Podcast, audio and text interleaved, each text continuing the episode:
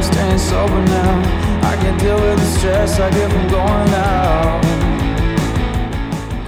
Fala galera, tá começando mais um podcast Papo Raiz. Meu nome é Yuri Mello e é sempre nossa missão aqui trazer os bastidores do empreendedorismo, falar de sucesso, falar de fracasso e também fazer aquelas perguntas sobre negócios que você sempre quis fazer. E o que, que a gente vai falar hoje? Qual que é o tema de hoje? A gente vai falar sobre os bastidores de uma empresa de M&A, ou fusões e aquisições para os mais íntimos, né? É, vamos entender como uma empresa chega ao ponto de intermediar negociações de mais de 800 milhões de reais, como foi o, o caso do IPO da Bematec que vocês intermediaram. Estou muito curioso para entender como o cara consegue mexer com tanta grana assim, né? Não consigo nem administrar meus boletos da empresa, imagina com um, um cheque desse aí. A gente vai falar com o Jefferson Nezelo. O cara é empreendedor há mais de 10 anos e sempre focado no segmento de pequenas e médias empresas. Ele é sócio de empresas, porra, empresas top aqui de Curitiba. J8 Imóveis, que na minha opinião é a mais a, a imobiliária mais reconhecida talvez no segmento. Acho que uma das mais, né, de, é de nicho, mais, no nicho de médio e alto padrão. Médio alto talvez padrão, a mais é. ou uma das mais reconhecidas. Sim. Animals. É, da Ocle Engenharia e também é sócio e ele é, se dedica integralmente na Zaxo M&A Partners, que é uma empresa de fusões e aquisições. Além disso, o cara é mentor financeiro da Cinco Incubadora e Aceleradora, puta responsa, legal. É, e ele é formado em análise de sistemas pela UFMS, com MBA pela FGV e pós-graduação é, em gestão pela Dom Cabral. Jefferson, seja bem-vindo. Muito obrigado, um prazer enorme. Fico muito satisfeito pela oportunidade de conversar um pouquinho com vocês. Boa, Agradeço boa. demais pelo convite. Obrigado. A gente também está aqui com o Juninho Conceição e o Guilherme Barbosa, que dizem as más línguas que estão com os bolsos cheios, mas só entram em deals acima de 100 milhões de reais, Jefferson. Então você tem que Poxa trazer vida. uns negócios aí. Temos cheios. bons ativos para oferecer eles, então. É mesmo? Jefferson, obrigado pelo convite, Imagina, né? Juninho. Aceitar É esse desafio aqui de falar né, papo de empreendedor para empreendedor, papo raiz. Tem bastante coisa para aprender hoje, visto que um currículo desse talvez em três vidas eu não, não tenha. né? Show de bola. Isso, cara. eu li só metade, tá, Juninho? Ele mandou outra, Ah, outra imagina, parte que eu falei, cara, se eu ler isso aqui... Imaginando o meu currículo, assim, o Júnior Conceição, Grupo de Farma. Não, Só isso já é, já é cartão de visita mais do que todas as que eu tenho aí. Fica Tá tranquilo. louco. Show de bola, cara. Seja bem-vindo. Muito obrigado, mais Pô, cara, só pelo nome dos clientes do cara aí, eu não vou nem abrir, né? Meus números quer- fazer M&A não tem jeito, mano. Deixa quieto. Vamos outra, deixa Mas aí você se engana, Guilherme. É pra todo mundo. Gui, acho que ele, acho que precisa, acho que ele precisa trabalhar mais uns três mesinhos pra entrar no, no ticket dele. Ah, meu aí. Attack 800? Puta, vai dar um pouquinho mais de 3, vai Três, dar uns quatro, 6 três, mesmo. quatro. Mas teve, teve maior, gente já teve a oportunidade de participar de deals de, de bilhão já. É, que animal, cara. Não, eu quero saber É todos difícil, os detalhes disso desafiador, aí. Mas é bacana. Gui, qual que vai ser a dinâmica de hoje? Como que a gente vai puxar esse papo? Cara, eu acho que pelo, por todo o histórico dele, primeiro vamos começar destrinchando essa questão dele como empresário, né? Eu acho que tem alguns Boa. pontos aí relevantes que já trouxe que, pô, ele atua em várias frentes. Então, a relação do M&A com o imobiliário e com outras questões, dá pra gente bater bastante, mas principalmente como ele se destaca, né? Sendo um profissional de M&A, como é que chega para fazer um M&A da Bematec? Não deve ser à toa, né? O- A Bematec não botou no Essa- Google, né? Encontrou vocês. Consultor, Não, é isso sim, aí. Dificilmente. A gente brinca, Guilherme, que o nosso negócio, especialmente na área de M&A, é um negócio de três P's. Paciência, permanência e persistência. Se você não cria relação de longo prazo, não, não desenvolve credibilidade, você não, não pega um mandato. E não é só na ponta vendedora. Muitas vezes, quando você vai se relacionar com o target para adquiri-lo, você também tem que criar relação, né? Não é assim chegar, oi, vamos namorar? Tem, é como um namoro, de certa forma, né? Você tem que criar relação, criar confiança e criar um interesse também do outro lado. Faz sentido. Mas voltando para trás um pouquinho, assim, eu, eu empreendo, eu com meu sócio há um pouco mais de 10 anos, mas a gente não planejou empreender. De, de nenhuma forma estava num script desenhado ou um plano de negócio, né? Tem que dar a cara a tapa, o, o, caso de Ferreira, o espeto foi de pau. A gente não fez um planinho de negócio. Hoje não deixo nenhum cliente seguir para frente se não tiver planejado. Mas a gente seguiu vida, e meu sócio, a gente seguiu vida, vidas executivas normais, passando por empresas, etc. Até que chegou um ponto, e a Bematec foi um caso assim, foi, foi um, uma situação assim. ah, Não foi simplesmente um projeto de IPO. Aquele foi um projeto de gestão, de crescimento não orgânico, de reorganização e de listagem.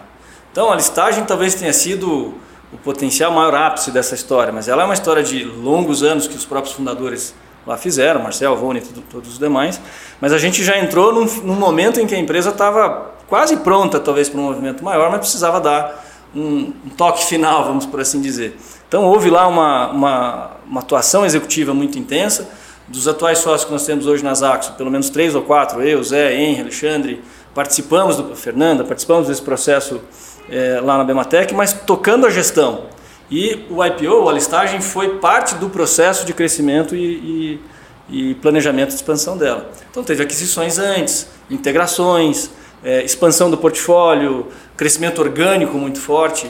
A gente gosta muito de usar, o M&A é uma ferramenta, mas uh, o dia a dia de uma empresa, exceto aquelas forjadas por aquisições, que não são muitas, né?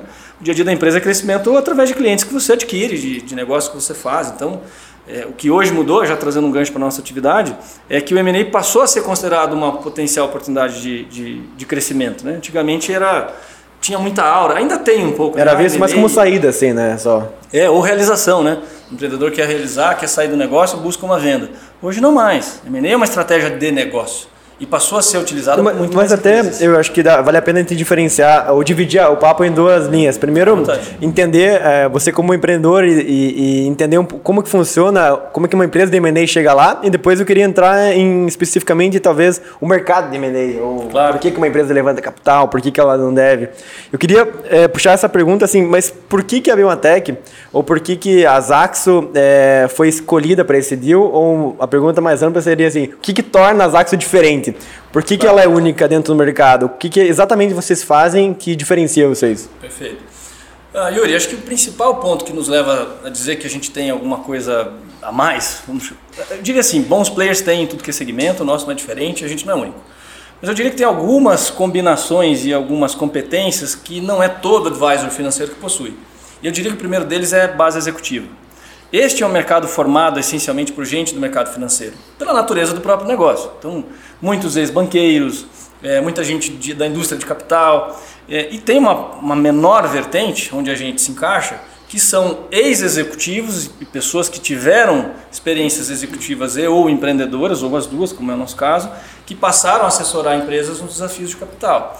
E acho que esse é um valor muito benéfico, eu diria, para os clientes que nos, nos contratam, a quem a gente, com quem a gente trabalha, porque a gente tem a capacidade literalmente de falar de igual para igual. A gente já passou por, por amplas situações e pela maioria das necessidades que os nossos clientes passam, já passaram ou vão passar. A gente já trabalhou em empresa que precisava fazer M&A porque não tinha dinheiro, precisava urgentemente captar recursos. Já passamos por empresas que precisavam ou queriam utilizar o M&A de fato como uma estratégia de expansão. Dematec é só um caso, mas tem a Sascar, tem vários outros casos aqui, inclusive outros fora. Sascar é vendida para a Michelin. É, o último deal foi, fe foi feito pela Michelin, mas também foi um trabalho de longo prazo. Já podemos contar um pouquinho sobre ele daqui a pouco, se vocês quiserem. É, e a, a, base executiva, só retornando, ela, ela nos permite olhar para o negócio para além do que é puramente financeiro. Né? É, o fato de você ter a ideia de como é que é sentar na cadeira daquele ou daquela empreendedora e, e, e saber na prática qual é a dor que ele vive, você só, você só sabe se você passou. É difícil tem condição de ler, tem a academia está disponível para todo mundo, a troca de ideias, isso aqui é uma oportunidade de aprendizado para mim também, inclusive muito grande mas você não vende aquilo que você não sabe. Boa. Você não entrega aquilo que você nunca fez. Um, um, cara grande, assim, pega um, um, big player, pega aí, sei lá, uma Sascar, que era uma empresa grande, que é uma empresa grande, ou a própria Dematec. O que, que, que esses caras perguntam, assim, pro, pra vocês? Assim, tipo, é, Jefferson, cara, você sabe fazer isso mesmo? Ou, tipo assim, ou ele vai analisar o teu histórico. O que, que o cara realmente ele quer saber quando ele tá te entrevistando para ser o assessor dele ali num Dificilmente deal? ele descobre na hora, Yuri. Dificilmente. Se ele chega até você é porque ele já. Esse é um negócio baseado, em, como falei, em confiança, relação e, e credibilidade. Então é muito, mas muito raro alguém entrar no Google lá e. E, oi, vou descobrir. Assessora IPO. Acontece. é, claro que isso é possível, mas ainda assim, um projeto dessa natureza, é, você envolve, como eu costumo dizer, você vai no âmago das necessidades daquele ou daquela empreendedora. Né? Então é, ele não vai entregar a empresa dele para qualquer um, né? especialmente do lado do vendedor. E aí tem uma outra questão que eu gosto de brincar muito, né? porque o, o empresário muitas vezes vê o negócio como filho. Só que filho, ou empresária, né? É, só que filho você não vende, não cinde, não empresta, não funde. E não pode olhar de fato mais como um filho. Isso mudou muito. Acho que para mim é uma das grandes mudanças. A gente está nessa indústria há pouco mais de 10, 12 anos. Acho que essa é uma das grandes mudanças que aconteceram na cabeça do empreendedor. De, isso tem a ver com esse movimento todo que a gente passa. Novos empreendedores surgindo, mais fonte de capital, mais gente se unindo, mais aquisições acontecendo. Isso mostra para o empreendedor que ele pode olhar para o negócio dele não como um filho e efetivamente como um, como um business, como um portfólio. Né? É, mas voltando, Yuri, é, dificilmente o, o, a pessoa que nos contrata descobre as nossas capacidades no momento da primeira conversa.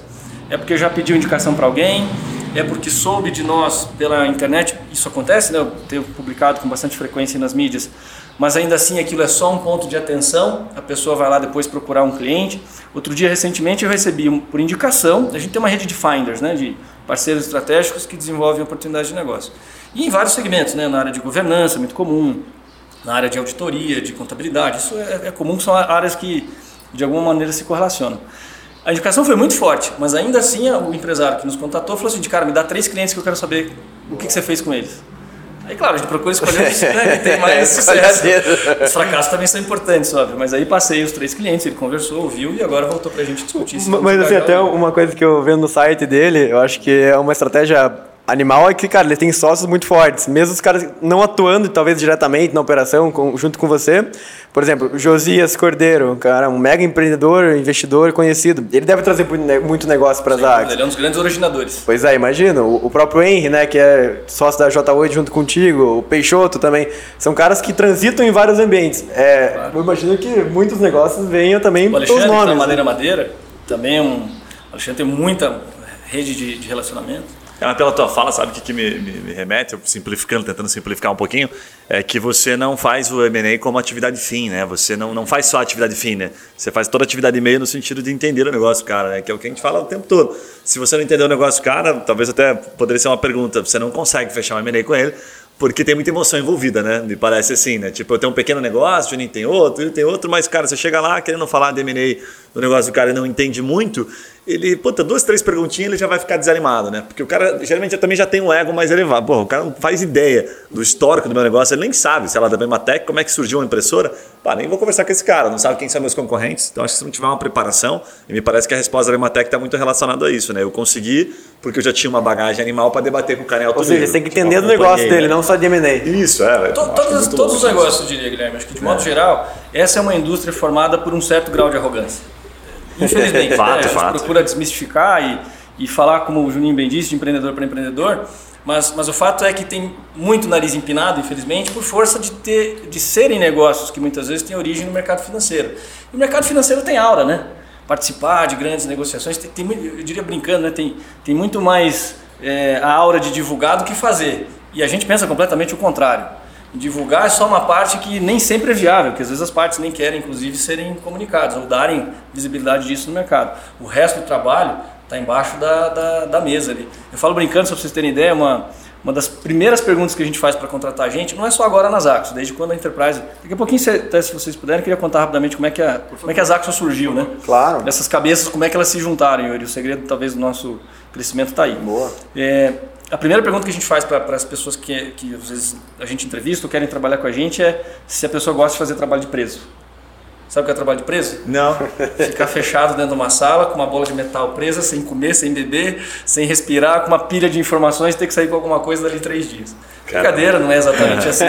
Mas em momentos de, trans, de transação, a gente passa por isso, em diligência ou mesmo de aprofundamento. De, a primeira pergunta é: quantos dias você consegue atravessar sem dormir? Qual que é o teu recorde? Essa é uma outra opção. Você já pensou na hipótese de trazer a roupa para o escritório? Um colchãozinho?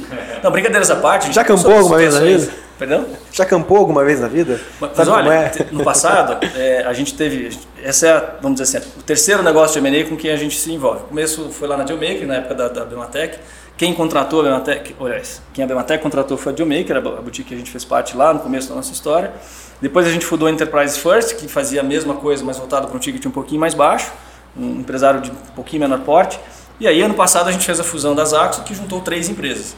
A antiga Enterprise First, que é a empresa minha, do Zé e do Henry, é, a do Léo Grisotto, que era Leão Bravo Assessoria e Finanças, e o Alexandre, que era da própria Zaxo, que era sócio lá da Dealmaker, onde a gente começou essa história juntos. Um pouquinho antes até, a gente trabalhou na indústria do petróleo juntos. É, e, e, foi, Yuri, só puxando o ponto que você comentou, justamente o fato de poder juntar cabeças boas, os mesmos valores, por óbvio. Você, você não junta quem é completamente diferente ou quem não tem a mesma base de, de valores ou de pensamento. Aí, terceiro, a maior musculatura e robustez para aproveitar essas oportunidades que o mercado já vinha dando sinais e agora está claramente é, voando, né? Tem, tem operação. Eu, eu, sigo, vocês devem seguir também o pessoal da startup, startup, né? Startup. Cara, eles adoram, eu fico, eu fico babando toda hora, ah, brincando com Deus. eles. Pra Mais um pra aporte do dia. Vamos pra sexta-feira com aporte? Vai lá, puto, oito Cara, aportes. e isso é relativamente novo no Brasil, né, cara? A gente teve o primeiro unicórnio no Brasil não fazem três anos, quatro anos talvez, menos Vou até. te contar quem foi o primeiro unicórnio. O primeiro unicórnio foi a GRV Solutions, que a gente assessorou. Que era Sério? proprietária Mas- da Sascar. Que foi vendida para a CETIP. Na época a CETIP era separada da B3. Foi um deal de quase 4 bi. Caramba. Perdão, minto, 2 bi. Falei besteira. De 2 bi, mas Ah, não, naquela mas bi época não é o dólar estava um pouquinho abaixo de 2 reais, 1,80 e 90. Só que não, não, não existia aquela, eh, como é que eu posso dizer, nomenclatura, esse, esse status, né? Mas a gente tem um segundo unicórnio que é a Madeira Madeira. É, O Alexandre está lá hoje como executivo, né? Mas a própria Zaxo, ele, e a gente participou de alguns Alexandre que é sócio de vocês também. Sem dúvida. Isso deve trazer pouco negócio também. Ah, traz bastante, cara. O Alexandre é um cara bem relacionado também, né? Por isso que a gente montou essa estrutura, inclusive. Tem uma estrutura grande de sócios que fica mais no comitê, no conselho e origina. E quem toca, na verdade, a operação somos eu e o Léo. É isso a que, eu, equipe- isso que eu ia te perguntar até, porque assim, né, são vários negócios envolvidos, várias pessoas envolvidas, né? Então, grande chance disso não dar certo, né? Porque às vezes é o cavalo de dois donos que morre de, de fome e de sede, né? Como é que Cachorro não come linguiça com dois donos, né? É, exatamente, cara. Como é que você faz? Como é que vocês fazem isso aí, assim? Porque eu acho que pelo que você tem falado, assim, da, da forma que você fala, você cuida muito do operacional, de- da forma que isso acontece, assim, né? Como é que vocês dividem essa estrutura? Perfeito, Juninho. Bom, primeiro, ah, o nosso modelo de atuação na Zaxo, como também era na Enterprise, como era a Dealmaker, que é o conceito boutique, ele é ter sempre um sócio envolvido desde o começo até o final. Claro, sempre tem um outro sócio de backup, mas sempre tem um sócio liderando as entregas, as, as modelagens, as abordagens, as negociações e assim por diante. Então, o primeiro aspecto é, a, a gente tem um limite de capacidade, né? não dá para querer operar 100 mandatos ao mesmo tempo. A gente com essa estrutura opera aí 20, 25 operações, Quando mas você fala mandato, você está operando um negócio, está fazendo ativos. Tá, um ativo, ativos ok. sobre os quais vocês, você tem Tá. um mandato, seja para comprar ou para vender. Ah, perfeito, Mas um ok. ativo pode, pode originar 10 conversas de oportunidades. Entendi. Assim como um, do lado comprador, você pode estar olhando para 50 oportunidades de transação e aprofundando a negociação com 5. E às vezes você entra nesse ativo não no momento já que ele, pô, já decidi vender, ele, você entra no começo de um relacionamento. Tô pensando em vender, você já entra no ativo. É por isso que você chama mandato? Depende do. Não, ma- mandato sempre vai ser o nome, Tá. Guilherme, porque é a outorga, vamos dizer assim, o direito que o cliente lhe Entendi. transmite para você ofertar a empresa, no caso o vendedor, Tá. ou para procurar empresas para ele ou ela, no caso do- da ponta compradora. Demais, eu não tinha visto esse termo técnico que você está te perguntando. Sim, sim. É, é- é comum no segmento, né? Você Tá, fala, pô, quantos sim. mandatos vai operar? Ou seja, quantos ativos você tem capacidade de assessorar ao mesmo tempo. Nesse modelo boutique, Juninho, então tem uma limitação. Como é que a gente faz? Essa, essa união aconteceu justamente para ampliar a oportunidade de negócio. Então, você sempre tem um papel de um sócio, que pode ser o mesmo eventualmente, que origina, outro que fecha e outro que executa. Essa é a estrutura que a gente tem desenhada, que a gente acredita ser de bastante sucesso e vem funcionando há, há vários anos. Né? A Dealmaker funcionava assim, a Zaxo também, a Enterprise de certa forma, e a gente consolidou isso agora. O que pode acontecer é muitas vezes você ter a mesma pessoa fazendo tudo. Tem alguns casos que eu sou originador, eu, eu fechei e eu mesmo estou entregando junto com a equipe. Como tem outros casos, estamos eu e o Léo 100% desde o começo juntos, outros ele está, outros o Alexandre originou, e assim por diante. Mas em qualquer caso, e insisto, esse é o nosso modelo, porque a gente acredita muito nessa forma de se relacionar, é não abrir mão de ter sempre um sócio envolvido em cada etapa. Por isso que a gente tem uma capacidade, a gente trabalha só com a cabeça, tem equipe, tem estrutura, mas não é o estagiário que vai fazer lá. Vai, a gente tem estagiário, tem trainee, tem analista, eles vão ajudar, mas sempre vai ter um sócio discutindo vírgula por vírgula, apresentando e validando cada Ô Jefferson, é assim, é, talvez para quem não conheça muito o mercado de M&A, fusões e aquisições, como é, como é que funciona assim é, a, a empresa em si? Minha pergunta é assim, puta, eu tenho uma empresa, eu quero comprar, eu vou procurar um escritório na hora de comprar, eu, vocês fazem a parte de olhar o mercado e atrás? Tipo assim, eu tenho uma agência de publicidade, a Trimind quer comprar uma agência em João Pessoa porque tá vendo um mercado potencial lá. Procura vocês, vocês fazem o trabalho ou não? É outro timing e também o outro lado, talvez, né? Puta, eu quero ser vendido, eu quero captar investimento. Quando que eu procuro vocês e como é que funciona o modelo de negócio da, de uma empresa Legal. de M&A? Só uma brincadeira que se for João Pessoa, Guilherme, melhor ainda, minha mãe, minha mãe mora lá. Aí, ó, Você não vai gastar nem hotel, eu fico na casa da minha mãe. Já aproveita a praia. Pronto. Brincadeira. Bom, vamos por partes, eh, Yuri. É, eu diria assim, ah, não primeiro que eu sempre cos- costumo brincar, no caso de uma venda, não existe momento certo para vender. Existe é tentar capturar a oportunidade da melhor forma e nem sempre o empresário está preparado para fazer isso sozinho. Então, é, qual é o melhor momento para acionar um advisor? Seja para comprar ou para vender? Eu diria que, claro que eu vou defender o meu peixe desde o começo do processo. Quando você te lintar a ideia na cabeça, poxa, quem sabe eu me associo com alguém, ou quem sabe eu realizo, ou quem sabe eu compro. é a melhor forma, o melhor momento, por quê? Porque a gente vai ter condição de te ajudar a contar toda a história, planejar, fazer o screening, né? isso chama screening, fazer a pesquisa de oportunidades, seja em qualquer ponta, comprando ou vendendo, é, identificando onde é que está o melhor deal, dentro ou fora, e é importante ser um advisor que tenha participação em ou tem escritório fora, ou tem a participação em redes é, de boutiques, como é o nosso caso. A gente não tem escritório fora do país, mas a gente está na Pandea Global M&A, que é uma das maiores redes de middle market. Essa é outra questão. Middle market até qual é o faturamento que se considera? Depende do país, é, é, Yuri, mas olhando para a realidade brasileira, a gente vai em empresas ali até 300, 350 milhões, 400. Faturamento nossa, ano? Faturamento, receita bruta ano, tipicamente, né? E claro, você vai para baixo, startups, aí tem de tudo, né? É pena que você não pode atender o presidente, então, mas outros clientes. Mas a gente se associa e ajuda. Tranquilo. É, então, eu diria que o melhor momento para nós é quando a ideia ainda pode estar na fase de maturação. Por quê? Muitas vezes, e a gente já teve casos, é, óbvio, infelizmente a gente não pode dar disclosure, mas a gente teve casos em que a gente chegou tão tarde no negócio por iniciativa do empreendedor que a gente disse para ele que não tinha mais o que fazer. Ele, num caso específico, o empreendedor tinha vendido o controle, tinha feito um modelo de earnout, que é aquele modelo em que você recebe o restante de acordo com a performance do negócio. Quer dizer, você vende a empresa, continua só, continua nela para bater metas e ganhar Isso, um, um, um, adicional. Perfeito. Ou ter acesso ao restante que foi negociado, ou prova provavelmente uma aceleração desse restante para que seja mais viável para você enquanto vendedor.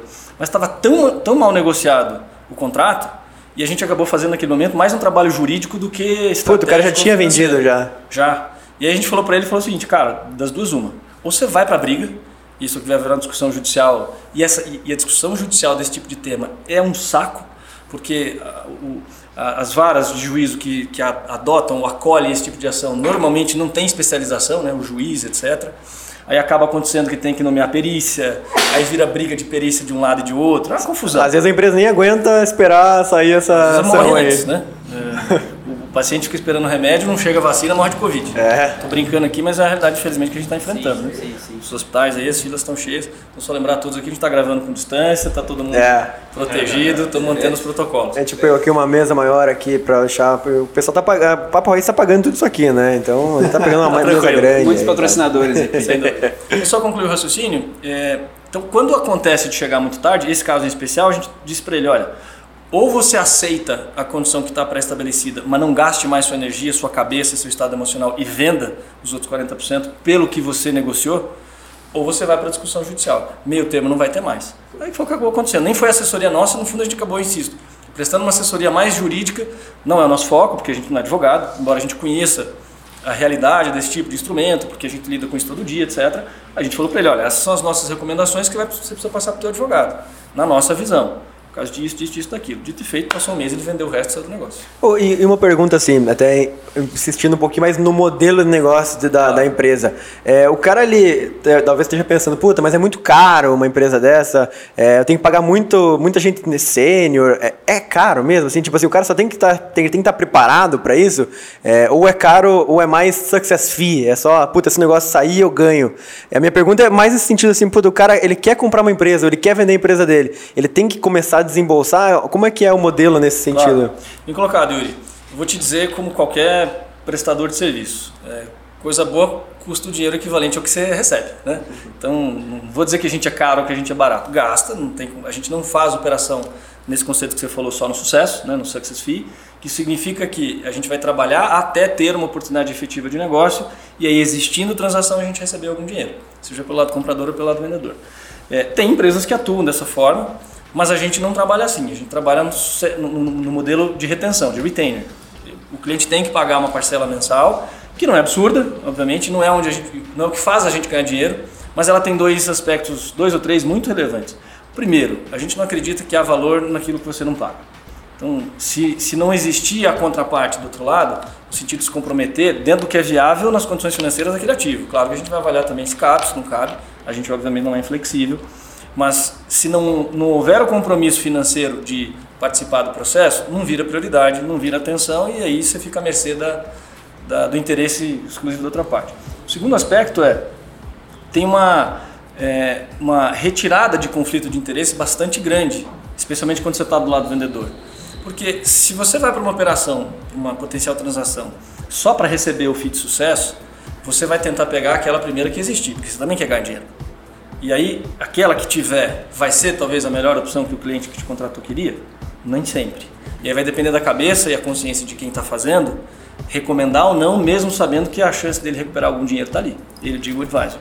Então, é, a gente não quer entrar nessa discussão de conflito. O próprio empresário acaba forçando, né? Vocês que estão fazendo o deal, eventualmente, a levar para um caminho que não é bom para É, ele. pois é, é, difí- é tipo assessor de investimento, assim, né? Você, puta, tem um investimento aqui que eu vou ganhar mai- mais, mas o cara vai, pode ganhar menos, mas daí eu recomendo esse, recomendo outro. É que, é que o Jefferson fala bonito, né? Mas o que ele tá dizendo é assim, cara, você tem que pagar alguma porra, você tem que pagar alguma coisa na frente, tem que pagar meu, Tem meu, que cartão de crédito, né, velho? Você quer rir, né? Não você tem rir que também, fazer né? rir, bota um pouquinho aqui no meu bolso, E tal, pra nós começar a assim, brincar. Quem é sério, faz um bom trabalho e sabe o que faz, dificilmente vai fazer só no sucesso. né?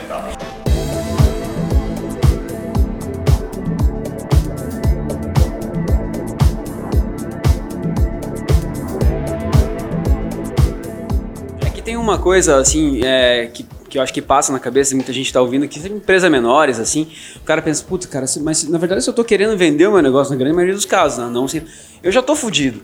Tipo, puta, eu não vou ter grana pra colocar agora, assim, né? Então, assim, por isso que existe, eu acho que é, algumas outras empresas que fazem, né, é, sobre o... Sobre o sucesso. Esse é o Exato. perfil de cliente que você pega bastante? Que o cara que quer vender porque não, não consegue pagar mais o negócio, tá muito... Aparece pouco, Yuri. Já apareceu mais no passado, mas como isso tudo tem a ver com como você comunica e como você se posiciona. Então, como a gente já, já passa a mensagem de que a gente que, eh, tem uma estrutura, que a gente tem Chegamento. um background diferente, que, enfim, nós não vamos entrar em qualquer oportunidade também, não estou sem arrogância, mas a gente também precisa entender o que é viável do nosso lado. Então surge, surge pouca coisa. Antigamente não, já, já teve muito mais no passado. Mas também eu diria porque eh, há mais opções para esses empresários hoje do que simplesmente tentar sair correndo buscar um cheque. Tem, hoje tem fundos de investimento que se chama de distressed assets, de ativos em fase terminal, vamos chamar assim, inclusive no Brasil, quase não se existia essa classe de, de investimento de ativo 10, 15 anos O que, o atrás. que que é isso exatamente? São, são fundos, são eh, veículos de investimento que compram ativos em Empresa de recuperação não, judicial... é. Não, não, né? às vezes, às vezes uma RJ é boa, a RJ já vou falar dela também.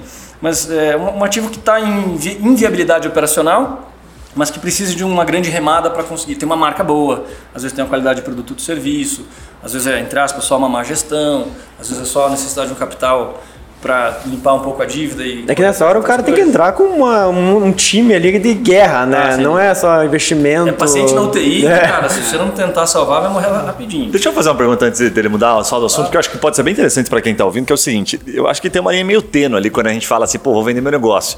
De você chegar lá, certo? Porque na grande maioria das vezes o concorrente quer comprar, né? É, Trata-se de uma linha, talvez me conheça se eu estiver errado, né? De oportunidade ali, o concorrente.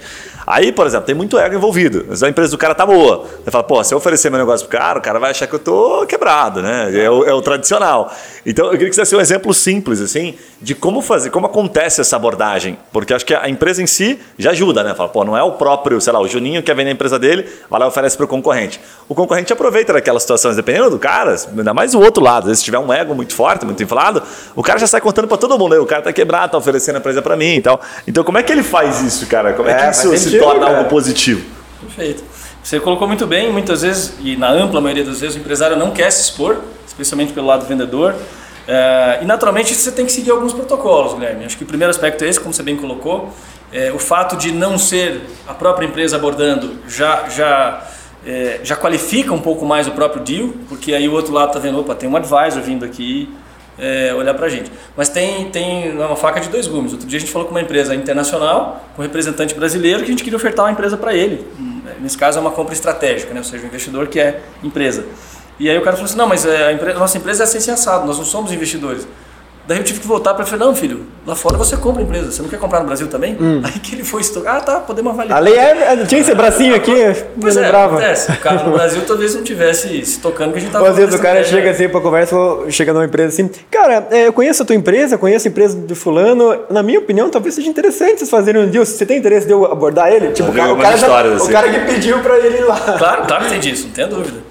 Então, o primeiro protocolo, Guilherme, é de fato a, a- a gente se expor na frente do cliente. E quando o cliente nos contrata, é justamente porque ele não quer, primeiro, quer ter aporte de competência, capacidade, execução, etc., mas também não quer se expor. E o segundo é, não deixa de ser um, um negócio que tem uma certa regulação, não do ponto de vista jurídico, mas do ponto de vista de protocolos documentais, inclusive, para serem seguidos. Né? Quando você vai expor um ativo no lado vendedor, você não abre a conversa com todo mundo Esse é o primeiro aspecto. Você não põe no jornal e você não abre a documentação inicial eh, completa. Né? A gente é muito cuidadoso de identificar, primeiro, quem são os targets. A gente, por exemplo, só conversa com target que o cliente aprova. Tem uma prévia listagem, discussão, Ah, pesquisa, etc. Para não acontecer, ah, vou sair jogando um teaser no mercado. Deus inimigo, o cara já elimina ali, né? Na lista, né? Isso aqui não. Ou vai anônimo, né? Às vezes vai, pode ir anônimo, assim, tipo, ó, tem uma empresa no tal segmento, é, você tem interesse? Daí você assina um NDA e daí você começa a conversa. Pode, exato. Você pode mandar uma espécie de um super pitch meio dizendo, olha, é uma oportunidade assim, assim, assado. O Faz cara, sentido você olhar. o cara assim, não, mas, teaser. mas eu só conheço uma empresa que tem essas O que, características. que atrai o empresário? Você, pela tua expertise, você vai lá, fez uma listinha, bacana. Aí você chega pro cara, o que, que atrai o empresário que você vê assim na hora de, um- de um deal, que você tá oferecendo um deal pra ele? O que, que potencial atrai? comprador? É, o que, que atrai? Depende do caso, Guilherme, mas é uma, uma lição de caso que a gente procura muito fazer é por que, que esse potencial deal é interessante para aquele target com quem eu vou conversar. Tá. O que, que vai agregar potencialmente para ele? Claro que você não sabe, porque você não está lá. Você não Tá. está com o mandato do outro lado, você está com o mandato do lado de cá. Mas você olha para o ativo, estuda, olha para o negócio, posicionamento, produto, gente, marca, geografia, tecnologia. E aí a ideia é, quando você está no lado do vendedor, bater na porta daquele target já dizendo para ele: Oi, enxergo essas possibilidades aqui, faz sentido para você? Entendi. Mas os caras disseram, não, não faz porque eu estou olhando caso real recente. É uma, ativa, uma empresa compradora que fez um longo histórico de aquisições no Brasil que a gente pensou, cara, esse cara vai ser tiro certo. Voltamos para ele e falou assim, não, putz, tô comprando, mas só fora do Brasil agora.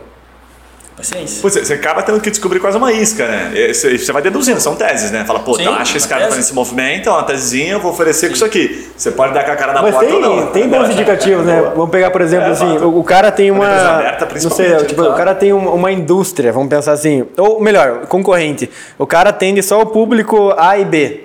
E daí ele não tem nenhuma marca de público C e D. Mas ele já tem é, administrativo daquela, daquela- daquele nicho, já tem o financeiro, já tem know-how. Às vezes, em vez de ele montar uma marca do, do segmento C e D lá, ele compra uma marca e aproveita já o know-how e a, estrutura, né? Faz sentido? Perfeitamente. Esse é um dos motivos. Você adquire, hoje em dia, você adquire por muito mais razões do que você adquiria no passado, né? Então você tem muito mais aquisição de capacidade de pessoas. Ah, Quando que a gente ouviu falar de acqui-hiring?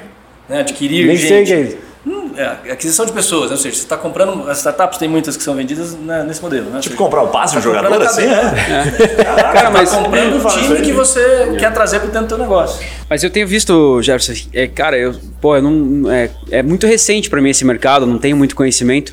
Mas hoje, por exemplo, cara, tem muita empresa quebrando em função da crise que a gente está passando, o Covid aí, né? Então, assim, é uma oportunidade para essas pequenas empresas e médias empresas, assim, pô, o cara tem uma loja em shopping, por exemplo.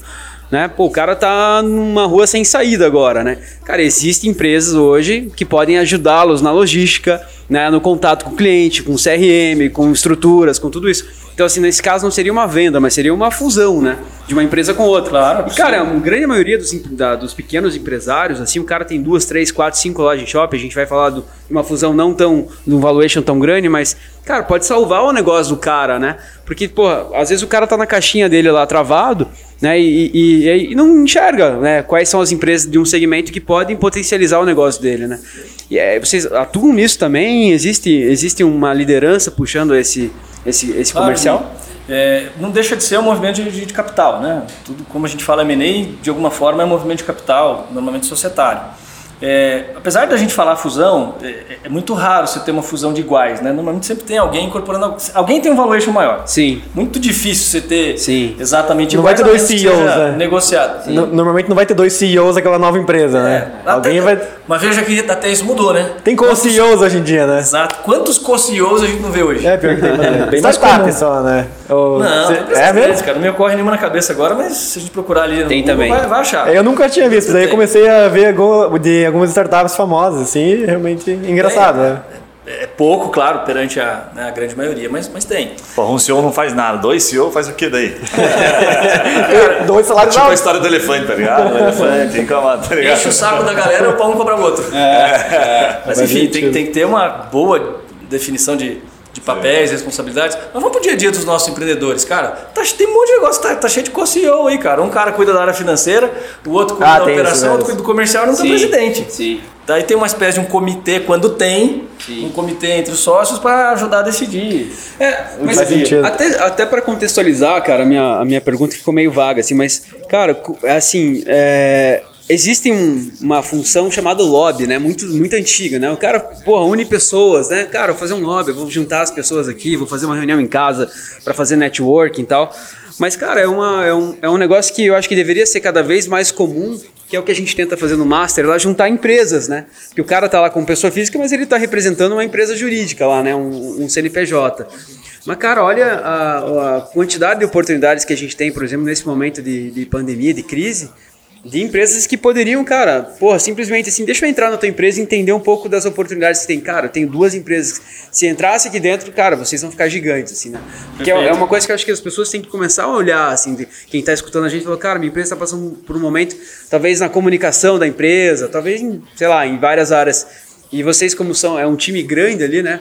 Imagine a quantidade de oportunidades que vocês não enxergariam e nas empresas que vocês fossem visitar, assim, né? Perfeito. Isso é empresa monitoramento ativo de oportunidades, Juninho. A gente faz isso em segmentos selecionados, porque a economia é muito grande. Sim. Não dá para querer também né, abarcar o mundo. Sim. Mas em sete ou oito segmentos, que, que são os, os principais, vamos dizer assim, negócios? Saúde, tecnologia, ah, tele, tecnologia e Educação. telecom, né? agro, educação, energia renovável, logística, alimento, bebida, ou seja, esses sete ou oito, Vocês estão a todos. gente faz isso, a gente tem testes. Viu, Gui? A tua, a tua empresa, não Top. tá em nenhum dos segmentos mais legais. né? Top, cara. Você viu? Top. Não, te- te- TNT, Telecom, Mídia e TI. Entra no pacote. Mas eu ia te fazer uma pergunta, talvez nesse mesmo sentido que o Juninho falou, é que assim, em que casos faz sentido o cara procurar uma oportunidade de M&A?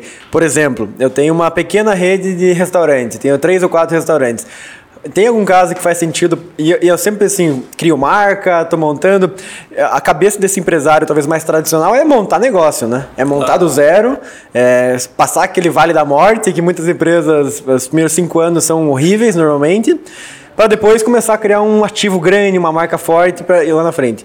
Mas me parece que o M&A assim curta esse caminho, né? E, e, Na e- maioria das vezes. E quando que faz sentido assim? Faz sentido pro cara pequeno também, porque daí tem a questão cultural. O que o cara teria que analisar nesses casos pequenos assim, cara? Vou com- comprar uma rede de aqui de restaurantes ou vou montar uma marca parecida para ser concorrente dele? Perfeito. Bom, Yuri, é, não tem uma razão específica, né? É, por que, que é interessante para alguém fazer M&A? Depende do caso concreto e de qual é o objetivo que aquele ou aquela empreendedora possui. Mas você pode fazer um M&A para crescer base de clientes, você pode fazer um M&A para adquirir tecnologia, para adquirir canais de venda, para atingir omnicanalidade, se você de repente só vende loja física, ou qualquer outro meio, não importa a sua loja. Você pode adquirir geografia, você pode adquirir competência de gestão, você pode adquirir dinheiro, né? às vezes é, entre aspas, nunca é só uma questão de dinheiro, mas às vezes é uma das maiores necessidades que o negócio possui. Então, eh, você pode fazer o M&A para realizar e eventualmente realocar capital em outra atividade ou se aposentar eventualmente. Eh, Você pode fazer M&A para expandir internacionalmente, eventualmente, que tem a ver com a questão da geografia que eu já falei. Então, é, não existe uma razão pontual específica. Você pode simplesmente aproveitar uma oportunidade de, uma, de um ativo que está, como é o caso, a gente falou aqui de às vezes ativos que estão estressados ou em condições é, ruins. Infelizmente, né, essa é a realidade da- não só do Brasil, do mundo, mas tem uma infinidade de gente com dificuldade, mas nunca houve tanta liquidez. É, o Brasil começou a visualizar a possibilidade de investimento empresarial de mais força nos últimos 10, 20 anos. Taxa Selic caindo, crescimento do empreendedorismo, novas oportunidades de negócio, tecnologia entrando, gente crescendo, blá blá blá. Esse, é, esse arcabouço é que permite florescer a quantidade de negócio que a gente vê, vê hoje. A, a partir de qual ticket que, vocês, que é normal assim vocês pegarem? Então, meu que ponto isso? é, eu, eu digo isso, porventura, olharem algumas das comunicações que eu faço, eu sempre digo M&A é para todo mundo. Se nem M&A fosse, fiz até um post essa semana sobre isso. Se não fosse para todo mundo, o carrinho de pipoca da esquina não era vendido. O que, que muda? Muda a complexidade e o desafio de fazer. Quanto maior, mais complexo ou mais relevante, é recomendado que você não faça sozinho. Então, nosso caso, a gente entra num ticket ali de 30, 40 milhões de receita pelo menos ano, exceto startups, óbvio, cada caso é um caso e também a gente não consegue assessorar todas as startups. Não é por arrogância, por a gente achar que não vale. Não, é porque o ticket do investidor, ou da empresa, ou do target, do lado vendedor quando a gente trabalha, que a gente atua, atua nessa faixa. A gente não atua muito com investimento seed, pré-seed, anjo, etc. Não é o perfil do target com quem, do target investidor com quem a gente conversa. A gente já pega ali o venture capitalist, já pega o fundo de private equity. a- O serviço acaba ficando caro também, né? Para a startup acaba ficando caro. Para este vezes, tamanho, né? sim. Isso, né? é. É, Não, não diga caro, que eu sou caro, senão. Não, não, não, ele Ih, acaba cara, ficando caro porque é cara, relativo, é cara. Fica inviável. Sim. E nem a gente propõe também, Guilherme. Sim, com certeza. Quando a gente olha que o benefício que nós vamos gerar vai ser maior, o custo que a gente vai trazer é melhor, maior que o benefício que ele vai, vai faz obter, sentido, né? não, tem gente que a gente para ali na hora. E sabe como é a gente mata isso? Na maioria das. Isso é, cada sócio é todo de um jeito, mas eu, eu sou um dos mais chatos nisso. Cara, evito colocar proposta sem receber a documentação do cliente. Documentação financeira, balanço, demonstração de Vai ter que se esforçar, né? Cara, a gente precisa entender primeiro a realidade do ativo. Claro, quando é uma oportunidade que a gente visualiza muito bacana e o cliente só quer a proposta blind, não, não, não topa abrir as informações agora, ok, a gente assume o risco e vai. Por isso, às vezes a gente acaba até gastando um pouquinho mais de tempo, mas é mais assertivo. A gente não só coloca uma proposta mais clara, mais adequada e alinhada com o que aparentemente a empresa precisa, mas como também a gente já faz uma prévia análise, a gente já pega o nosso mo- motorzinho ali, moedor de carne, já a turma começa a analisar para saber, pô, o que, que tem de dia, onde é que é bom, onde é que é ruim.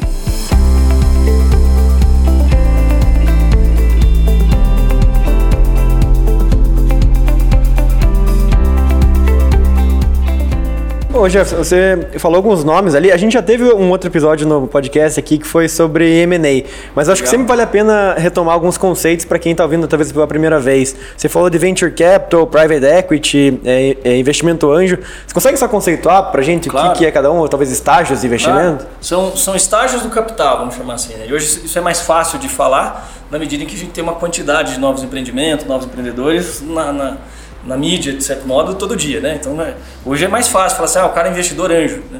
O que, que era investidor anjo 10, 20 anos? Não existia, né? Exceto o João Kepler. É, o cara tá um já há outro. 20 anos. Mas hoje você reconhece. Pô, eu vi esses dias que ele tem set- 700 startups investidas já. Sério? Cara, eu perdi a conta. A Bossa Nova, É? fora as dele, que deve ter a pessoa física também. 700 empresas investidas. Bizarro, A né? Bossa Nova defeito. é um, é um caminhãozinho, né, literalmente. Mas é, hoje você vê, se alguém fala que é investidor anjo, você sabe mais ou menos o que é, pelo menos para a população em geral, provavelmente saiba, mas a, a função, né, a, a posição social, vamos chamar assim, investidor anjo, hoje é, é reconhecida. Não precisa explicar mais, né, de certa forma. É claro que a gente vive um meio empresarial que isso é mais comum, né? Obviamente você vai para a população geral, talvez não. Mas vamos lá, olhando para um, para um estágio inicial de funding, né? ou seja, de recursos de um pequeno negócio ou de um negócio inicial, o primeiro é, é o estágio próprio, normalmente, né? o teu dinheiro, o dinheiro familiar, o dinheiro eh, de algum conhecido, ou de quem quer entrar junto com você no negócio. Não é à toa que se chama normalmente family and friends. Da onde tiver dinheiro, né? velho? Você vai De buscar onde onde vem? tiver fácil, né? Do bolso que tiver a fim de abrir. Tem uma brincadeira, todo mundo que atua no segmento sabe que às vezes se coloca um F, né? Um F a mais. Sei, sei. Family, Fool and Friends. Family, Friends and Fools. Sei, desculpa. foi. Ah, são, desculpa, brincadeiras idiotas que às vezes se arriscam. Mas essa é a beleza do investimento de risco. Né? Você pode apostar, não deixa de ser, de certa forma, uma aposta, mas normalmente mais consciente. Você vai entender o que é o negócio e a partir dali colocar algum dinheiro. Na medida em que o negócio traciona, e isso eu aprendo muito com o João Kepler também, ele fala nas comunicações dele, o melhor dinheiro para tracionar um negócio não é do investidor, é do cliente. Faça o famoso bootstrapping, né? ou seja, fazer o negócio crescer e tracionar para que a própria operação gere recursos. Não é tão simples de, de dizer, de fazer, é mais fácil de falar, mas de fato, normalmente é a melhor alternativa. Se você conseguiu fazer, e aí vem a, vamos usar os termos da moda, que não tem como fugir, né? do Product Market Fit. Se você fez o teste da sua solução com relação à necessidade do cliente, você vai achar cliente que paga a conta. Eu gosto daquela linha fez- que startup boa também, bem nessa linha do Kepler, né? Startup boa dá dinheiro no primeiro dia. Negócio bom dá dinheiro no primeiro dia, né? Dá dinheiro no MVP, que é isso que ele fala muito. Eu gosto dessa fala dele porque, cara, a gente tá Todos vivendo um momento é, assim, né, de romantismo, né? Tipo assim, não, é- bom, o negócio vai dar certo quando eu achar um investidor. Mas o negócio não vai dar certo quando você achar um investidor, vai dar certo quando você conseguir vender. Quando achar o cliente. Aí sim, quando você achar o cliente. né? É, não tenha dúvida. É, mas é, tem, tem- muito do, você bem falou do romantismo, e, e como tem alguns negócios que alcançaram sucesso, todo mundo acha. O Alan, outro dia, o Alan Costa falou isso numa publicação, é, é- é muito romântico ver Jeff Bezos, né, Elon Steve Musk. Jobs, Elon Musk hoje em dia, por óbvio, é, o da Virgin lá, me esqueço o nome dele. Richard Branson. É, o Richard próprio. É fácil ver essas histórias bonitas agora, mas cara, o tanto de caca que passou, pra não dizer uma. Ah, um tanto de merda lá, que passou Sim. debaixo da mesa ali pro cara conseguir chegar naquilo. Se fudeu, comeu capim pra cacete. Pô, né? Richard Pastou. Branson, cara, você já viu uma lista das empresas deles que fracassaram? É muito Cara, maior que um monte, que é muito maior que as que ele tem abertas. Já viu isso aí? Tem um documentário, acho que. Não sei É? se já saiu, mas tinha no Netflix, cara, um documentário dele. Maluco, cara. Tem, tem. Maluco, mano. Contando essa história, deve ser maravilhoso de ler, cara. Top demais, cara. Então, voltando aqui, eu acabei não terminando os estágios, me desculpe, né? O assunto surge é muita Não, coisa é. Mas, normalmente, né, um ciclo natural, vamos dizer assim, de um negócio que vai seguindo esse, esse plano, depois que você sai do estágio do, do bolso familiar, você talvez possa ter uma oportunidade de um, de um capital semente, vamos chamar assim. E esse capital semente pode ser dividido em etapas. Pode ser um anjo, efetivamente, né, um investidor anjo, que normalmente é uma pessoa física, mas não mais, né? No próprio Brasil, aqui em Curitiba, inclusive, você tem alguns é, Curitiba Angels, por exemplo, Honey Island, são outro fundo já é tão anjo. Você tem fundos de investimento com cotas que vendem cotas para investidores para investimentos em estágios iniciais, ou para usar o termo em inglês, que é da moda early stage, né? estágios é, é, iniciais. Num segundo momento, quando você já está tracionando, é por que você fala série A, né? Isso é outra coisa. A série A, série B, série D. Não tem empresa que vai fazer Série A, D. série A é Flamengo, Palmeiras, né? Sé- Série B é esse time aqui do, do Paraná. Vai falar o quê? Né? Não, não é, talvez seja outra série A que você está falando, mas. certo. né? Segunda série, terceira série. Enfim. É, normalmente depois desses estágios mais é, semente, né? Daí você pode. Muitas vezes tem fundos de capital que fazem esse investimento é, dito mais semente, ou seed capital, né? Usando o termo aí do inglês, que infelizmente esse negócio é muito relacionado ao, mercado internacional que se usa o inglês como base.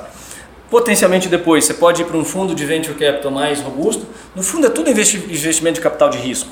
né? O que se muda é, provavelmente em um determinado estágio que o negócio se encontra, que já tem mais robustez, o risco pode continuar presente, mas a chance do retorno também continua sendo boa, senão você não teria, não teria investimento de risco. Agora, quem normalmente assume um investimento de risco maior? Quem está lá no começo. Porque quem chegou numa captação para venture capital ou para um fundo de private equity, que já são os fundos que fazem investimento num negócio mais maduro, que tem a possibilidade talvez já ir para uma listagem ou para uma venda internacional, o que também não é regra, porque tem, tá cheio de ativo aí que estava com um fundo de venture capital e eventualmente vendeu. Ou fundos que, o negócio que nem sequer estavam com fundos no capital, só dos fundadores, e acabaram vendidos por um estratégico. Sim. Não tem uma regra, assim, uma cadeia que fala, não, preciso passar por todos esses estágios. Hoje em dia não tem mais isso. O cenário de, de M&A no Brasil, nesse estágio, hoje em dia, que eu acho que talvez vocês peguem muito esse estágio né, de, de Venture Capital, é, hoje vocês atendem mais é, empresas, tipo assim, que tem aqu- aquela também, é, como que é o nome? Corporate Venture, né? Que às vezes o... É o, é o VC da empresa. É, o- a venture empresa comprando uma startup, comprando uma empresa menor. É, ou seja, tem mais empresas no, no mercado hoje brasileiro comprando outras empresas menores ou tem mais fundos que estão entrando cada vez mais, se estruturando? As duas coisas, Yuri. É, eu diria que quem se. Empresa comprando empresa sempre existiu. né? Não, é só no mundo, no Brasil, em qualquer lugar. Mas a indústria de capitais, de modo geral, ou seja, de investimento financeiro no Brasil, se evoluiu ou evoluiu de maneira muito profunda nos últimos 10, talvez 15 anos. Insisto, antigamente você falava investimento anjo, era. é, ninguém nem sabia fazer ideia do que era. Né? Ninguém falava em startup, inclusive, né? Falava que era um negócio nascente, qualquer, qualquer que fosse. Então, eu, eu diria que, que o, o motor de negócio das empresas para M&A continua e, claro, mais fortalecido para aquelas que têm condição de fazer, estão com liquidez e têm um bom negócio. Mas eu diria, penso a minha humilde opinião, que a velocidade de expansão das opções de investimento foi maior do que da, do, do M&A das empresas. Mas no fundo, você sempre vai embocar no M&A de uma empresa, porque um fundo não é um investidor que vai ficar mantendo posição o resto da vida. Você tem fundos e fundos, aqueles que mantêm né, buy and hold. Pega aí o Warren Buffett. A Berkshire Hathaway é investidora de pô, centenária de alguns negócios. Quase centenária mesmo, os caras estão fazendo quase 100 anos. Isso é uma dúvida, né? Depois que ele e o Charlie Munger morrerem, quero saber como é que vai ficar. Jeff, deixa eu posso fazer uma pergunta, dar uma pivotada numa questão, acho que bem legal, cara, que pode agradar bastante gente que está ouvindo aqui. Ah, vindo de você A gente vai tá ser falando de legal, negócio- né, Não, a gente Gui? tá falando de negócios grandes, né? Negócios eh, talvez até, de certa forma, bem eh, privilegiados aí, né? A maioria dos negócios que a gente acaba falando, M&A puxa para isso. A pergunta é, cara, tem alguém olhando para esses negócios? Está tendo alguma oportunidade para quem, por exemplo, tem loja em shopping? O Juninho puxou isso. Acho que seria de forma bem direta. Tá alguém, tem alguém olhando para comprar esse tipo de ativo nesse momento? Tem algum segmento que está olhando para um conceito, talvez de omnicanalização? Até vou pedir para você contar isso, porque eu aprendi não faz muito tempo e pouca gente deve saber disso. Mas né? tá falando muito bem já essas palavras. É, pô, você viu, eu consigo falar é, sem, sem gaguejar. Porque, cara, assim, ó, quem tá olhando pra isso? Tem alguém olhando? Tipo, loja de shopping, é, comércio de rua. Que às vezes o cara tá ouvindo a gente ele tá meio desesperado. Ele fala, cara, tô mais pra vender. Mas será que tem alguém comprador nesse momento pra, pra esse tipo de mercado que tá sofrendo mais aí né, com a crise? Vamos usar um termo de brincadeira aqui que é toda, toda panela tem sua tampa, né? Todo Sempre tem um- cansado arranja o seu chinelo. É, um pé um não, antigo velho. aqui de brincadeira. Mas é, é, insisto, Guilherme, o que muda talvez é a maneira é, mais ou menos estruturada de procurar e de fazer esses negócios. Quando é uma loja muito pequena, ou só uma loja, não é uma cadeia, uma pequena rede, a possibilidade ou a probabilidade desta, deste operador ou desse empreendedor conseguir um capital ou uma venda que seja de alguém mais estruturado é mais difícil, porque passa fora do radar. Então, o investidor estruturado, certamente tá, o investidor olha toda e qualquer oportunidade, não tenha dúvida, né?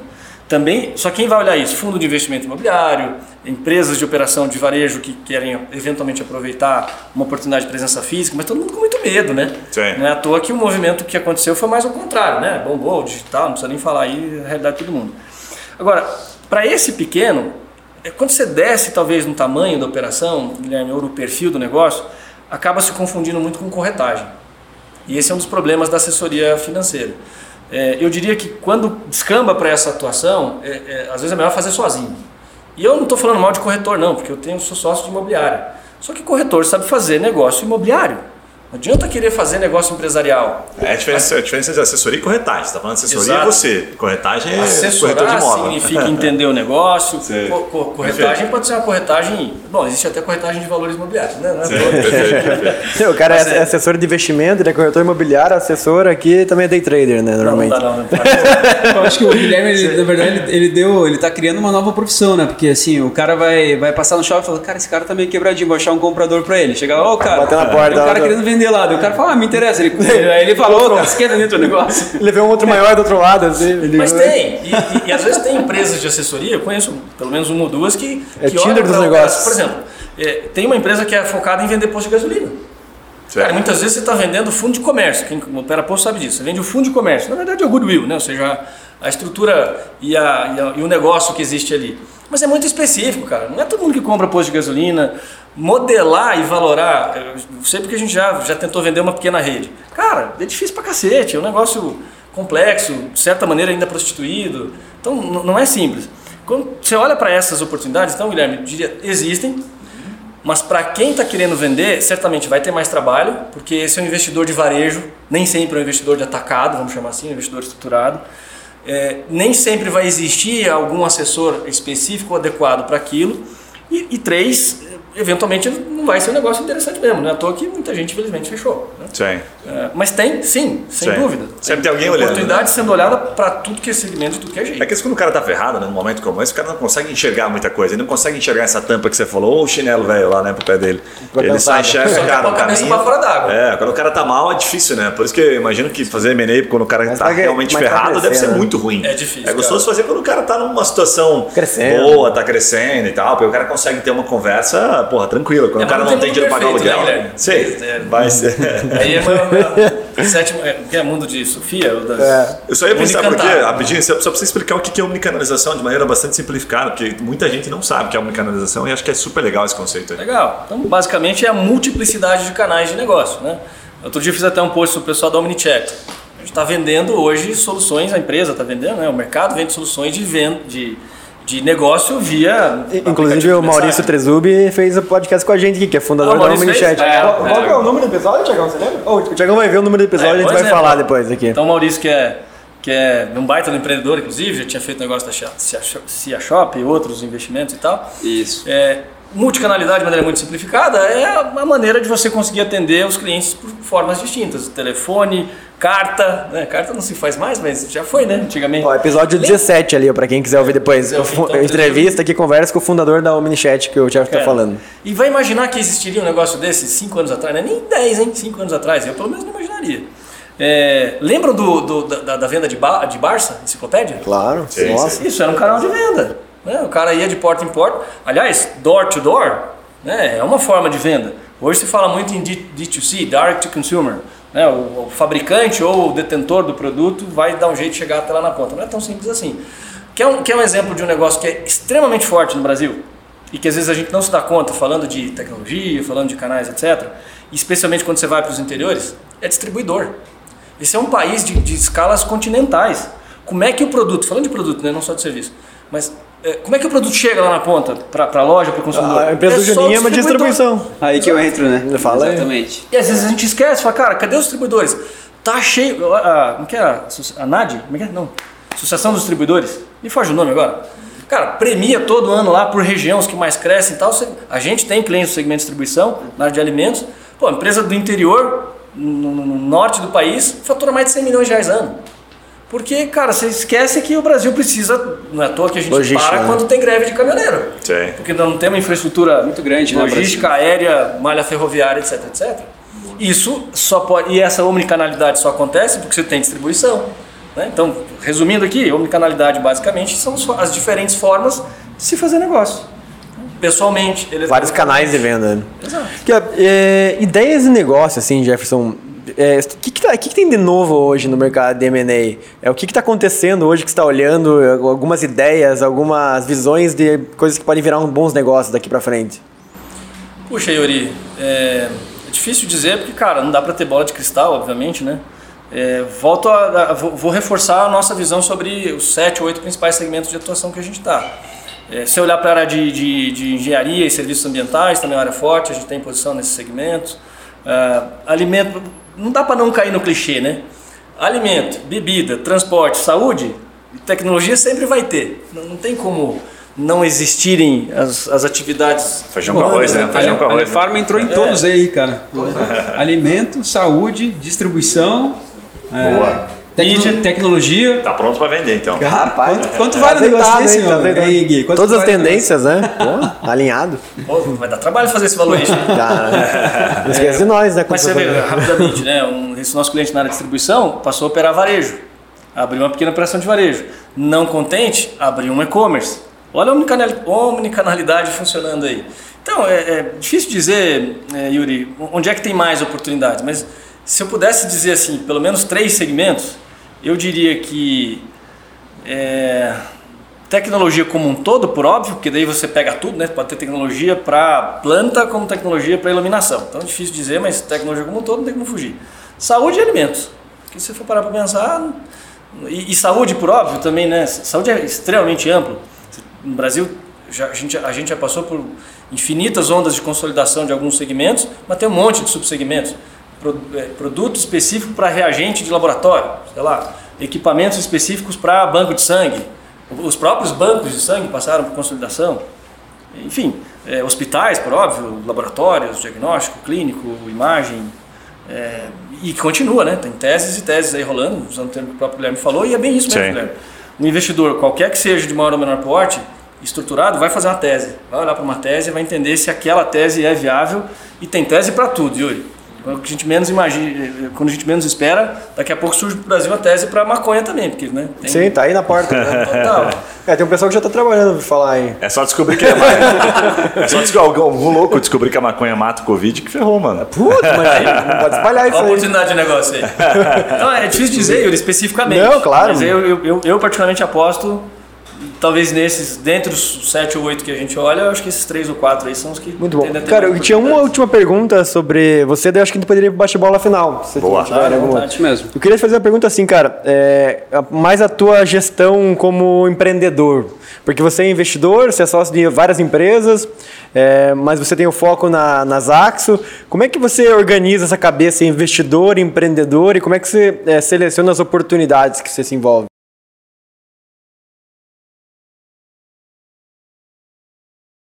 Se você fazer, você se esgota e não faz nenhuma bem feita, né? Já diz um di- ditado que eu aprendi com meu avô que o índio que bota um pé em cada canoa, uma hora rasga o calção. Então é um pouco disso que eu penso, penso na- no dia a dia. Você tem que ter uma dedicação. Diga. Não, é, o- é um ótimo exemplo pro Yuri. Sabia, sabia que ele te dá. olhadinha dele, olhadinha. aqui, né? Ele aproveitar a oportunidade. Depois eu te mando pra meus- falar Não, sabe que Depois tu manda os números, Juninho, daí você me gente- fala teu A gente feedback. tem uma brincadeira aqui que cada convidado nosso, o Yuri abre um CNPJ novo. Você vai sair, é só assinar ali embaixo. Deixa tá eu fazer pronto. negócio com o J8 já. Ele É, vai... pronto, já é nosso cliente. Mas se quiser abrir um outro negócio, a gente. Pronto. Mas olha, é, Tá vendendo alguma coisa? Ó, que dá pra comprar? É, eu diria o seguinte, cara, não tem segredo para isso, né? Quem sou eu para querer dizer que existe fórmula mágica? É, mas acho que algumas coisas que eu e meus sócios fizemos ajudam bastante, né? Pr- Primeiro aspecto é ter sócios. E para mim, particularmente, isso foi um desafio enorme, porque CR aprende todo dia, né? Até você entender como é que uma sociedade de fato pode ou não funcionar, você toma muita porrada na cabeça. Não tem curso pronto para isso. Tem, óbvio, muita formação de governança, tem Psicólogo. tem curso pra tudo. Cara, a, a pele que sofre ali, o couro duro é que aprende na prática, né? É, ia até fazer uma brincadeira, mas é uma besteira. Depois eu falo só fora. Tem um ditado que. Que que- corta. A gente É, não, não. fala muita besteira aqui, Aqui cara. é papo raiz, Não, não. cara. Toca Não, tem, tem um ditado que, que, que fala que, todo, é, é, que o aprendizado pa- passa pela bunda, né? Claro, não Porque sei. toda vez que você toma, você aprende. Mais ou menos, É assim disso, mesmo. Verdade, é É assim verdade, mesmo? faz sentido. É que dura que tem gente é. que gosta de tomar, né? Fica, Pô, parece não, que não aprende nunca, né, cara? Vamos respeitar, né? Cada um tem sua Preferência. Nada contra. O fato é, é, acho que a primeira questão é, é- é ter a, a- a cabeça aberta, no, no caso da sociedade, de saber que você não pode querer participar de tudo e fazer tudo. Então, o passo anterior é, você quer crescer, quer se desenvolver, você não faz isso sozinho. Né? O ser humano, por natureza, é gregário. E os negócios acabam sendo. Você tem que se associar, você tem que dividir para conquistar, literalmente. A própria formação das Axos surgiu, surgiu disso. Quando o Alexandre convidou, chamou a gente para bater um papo, quem sabe a gente se junta, nós botamos a fusão de pé em três semanas. Mas claro, a gente já se conhecia, a diligência foi simplificada, era mais fácil, todo mundo já tinha acesso um do outro, foi, foi mais simples. Ah, agora, o fato de manter sociedades separadas também não é suficiente se você quiser se envolver com cada uma delas num nível de intensidade que não funciona. Então, no nosso caso, a gente participa em algumas eh, atividades diferentes, mas cada um está focado em alguma coisa. Para eu poder me dedicar hoje às Axos e antigamente à Enterprise, eu me, me desliguei da gestão da, da, da locação lá da J8. Eu a gente levou por um tempo a atividade em paralelo da Enterprise, que era a empresa de assessoria antiga, antes da fusão, junto com a minha, a minha atuação na alocação da J8. Mas não adianta, o calção rasgou. O índio não co- consegue manter os dois pés. A, a alocação rodou e a Enterprise ficou lá ali meio ociosa. Fizemos alguns negócios que caíram no colo, porque a gente não ia atrás. Olha a diferença hoje pelo fato de eu estar dedicado à Enterprise, às Axo, é, o fato da gente ter tido essa própria conversa aqui. É porque eu passei a me comunicar mais, passei a ter um canal de comunicação, a, a- propagar a marca das Axo, e isso obviamente traz negócio, porque a palavra principal foi foco. Se você não focar em alguma coisa, não adianta querer fazer todas. Jefferson, você não conhece Índio Yuri? Índio Yuri vai ensinar a rasga Não usa calção, não usa calção. O Bota próximo só apelido dois dele. Não usa calção. Sim, já tem um apelido pro Yuri novo. Índio Yuri. E mas- bota os dois braços ainda, em outras canoas. É, isso, é. cara, isso assim. Isso é que na tá cabeça segurando, né? Faz muito sentido, assim. Isso a gente lê em livros, cara. Isso a gente escuta há muito tempo, assim. vai ficar com a- Mas as pessoas cometem os mesmos erros, cara. Né? Eu, eu vejo assim, você que lida muito com isso, com né, investimentos, estar. Cara, tem, tem cara que, porra, não cons... Não sei se é uma doença que vira, o cara ele quer entrar em todos os negócios, cara. E ele acabou de comprar um negócio, ele fala, cara, tem que comprar outro, tem que comprar outro. Ele não gere nenhum, né? E, e é. não constrói valor, né? Exatamente, cara. E, e outra coisa, é, acho, que é, acho que é o fato de você, quando se associar também, procurar ver como é que as coisas se complementam. Eu acho que, é, bom, eu, a nossa história se formou, né, os sócios que, que a gente veio para as Axos da Enterprise, eu, Zé e o Henry, a gente trabalha junto há 20 anos. Somos sócios há 12, 13, mas a gente se conhece há duas décadas. E aí depois a gente já conhecia o Alexandre, depois passei a conhecer o Josias, que vocês conhecem, é, o Léo agora e a, e a Tati, que também é sócia dele. É, a gente se juntou numa estrutura que tem muita complementaridade. Acho que esse é outro valor importante de pensar na hora de se associar com alguém. Eu ouvi uma, uma frase exatamente isso que você tá falando agora, assim. Eu não sei quem falou, cara, mas ele falou, ele falou assim, ó. é, não faça negócio com amigos, mas faça amigos no negócio. Excelente. Que eu acho que foi o. Alguém que veio no podcast falou Não, isso. cara, acho que foi o, o, o cara que construiu navios lá.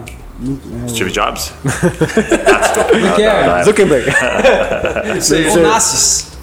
Ah, que é o. Onassis. Bras- brasileiro? Da família É, Onassis brasileira? isso, família Onassis. Eu acho que foi ele que falou isso. De viagem nobre. É que exatamente o que você falou, né, cara? Pô, eu conheço os caras, mas fiquei amigo dos caras, pô, tu faz negócio com os caras há 12 anos, né? Então são pessoas que você fez amizade depois do A gente- negócio. a gente não fez negócio com amigo do amigo. presidente. né? Perfeito. Acho que é um grande desafio formar essas startups muitas vezes que se juntam num hackathon qualquer. Ah, vamos montar aqui um negócio. Putz, cara, é senha pra dar cagada.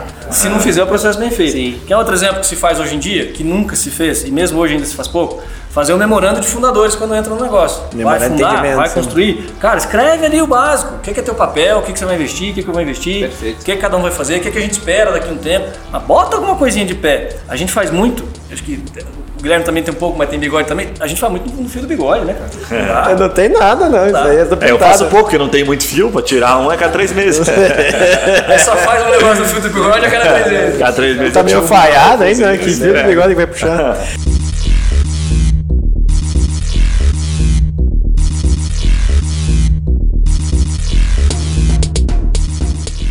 Vamos pro bate-bola final então, galera? Bora. Bacana. É, a gente faz umas perguntinhas aqui sempre, Jefferson, assim, uma, pra dar umas dicas, às vezes práticas, mais rápidas no final do episódio aqui pra quem tá ouvindo. Além, é claro, de todo o aprendizado que a gente já teve aí com, com o papo. Isso é mútuo, aprendi muito. Muito bom.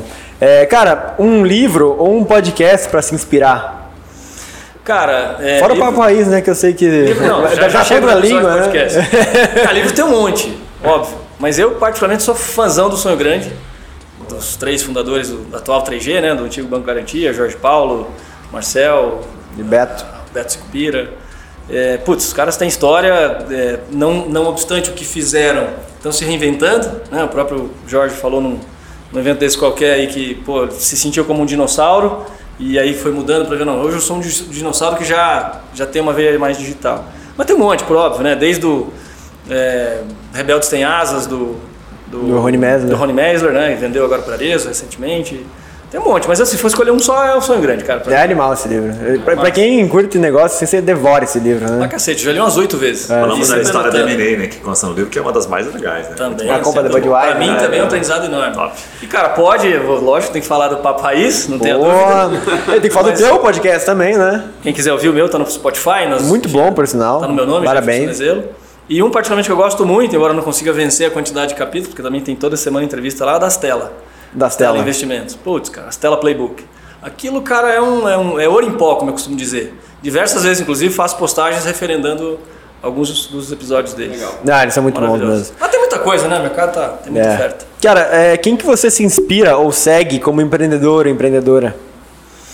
Cara, é bom, difícil não ter inspirações que, que não sejam próximas, né? Naturalmente eu me inspirei muito para assim, do, do jeito de fazer, é, mesmo trabalhando em empresas, né? Usando o tal do intra- intraempreendedorismo, no meu avô, cara. Meu avô sempre, hoje é falecido, mas sempre foi um cara bastante à frente do tempo dele. Chegou a fazer nos anos 30, sem recurso, sem nada, uma, uma fonte, uma, uma pequena usina de geração de energia Caramba! usando curso d'água no interior, com, nem, nem com roda d'água, usou algumas estruturas é, elétricas que tinha comprado. É, os meus pais e meus tios, que também empreendem, empreendem até hoje.